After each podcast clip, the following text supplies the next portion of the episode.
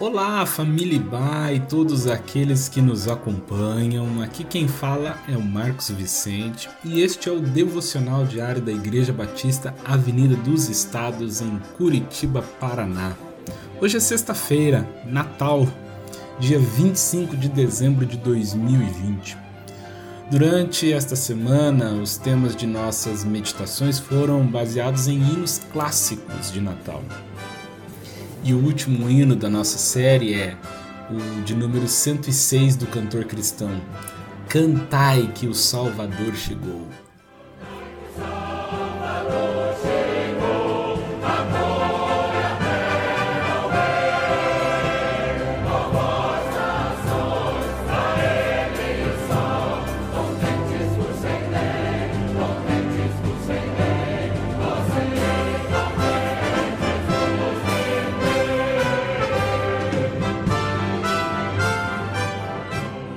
O autor deste hino é Isaac Watts. A história conta que para Watts é, faltava alegria e emoção enquanto os fiéis cantavam. Então o pai dele lhe propôs um desafio de tentar escrever algo diferente, já que ele estava tão insatisfeito. E de fato, Watts a partir de então iniciou uma jornada para escrever letras que exaltassem a Cristo e lembrassem os cristãos da esperança em sua obra de salvação na cruz sua missão foi cumprida e isso fica muito evidente na música Cantai que o Salvador chegou. Ele escreveu essa canção enquanto meditava sobre o Salmo 98. O verso 4 lhe chamou a atenção, que diz: Celebrai com júbilo ao Senhor todos os confins da terra, aclamai, regozijai-vos e cantai louvores. Este hino foi publicado pela primeira vez no ano de 1719 Watts inicialmente deu à música o título de A Vinda e o Reino do Messias.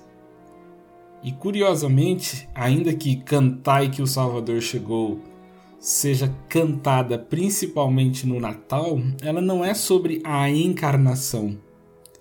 Em vez disso, a música conta a história do retorno de Cristo, a sua segunda vinda, quando a expressão plena da sua glória será revelada. Mas por que a cantamos no Natal então? Porque não há uma segunda vinda sem uma primeira vinda. O Natal não é apenas um tempo para olharmos para trás para a graça realizada no passado. O Natal é também um tempo de esperar pela graça que foi conquistada para o nosso futuro. O Salmo 98, no qual o hino foi inspirado, proclama o entusiasmo e a alegria de toda a terra por causa do governo do Senhor. Cantai ao Senhor um novo cântico, porque ele tem feito maravilhas, a sua destra e o seu braço santo lhe alcançaram a vitória, diz o verso 1. Também diz que Deus não foi comedido em revelar a sua salvação entre as nações. O verso 2 diz: O Senhor fez notória a sua salvação, manifestou a sua justiça perante os olhos das nações. Deus fez notório seu amor incansável. Por isso que até os confins da terra, dos lugares mais remotos, das terras mais longínquas, todos devem celebrar com muita alegria. Deus fez notória a sua salvação na santa majestade encarnada no bebê em Belém. O homem deve fazer notória a sua gratidão e honra a esse Deus. Que neste Natal possamos obedecer à canção, acolhendo o Rei, contentemente nos rendendo a Ele em obediência perene.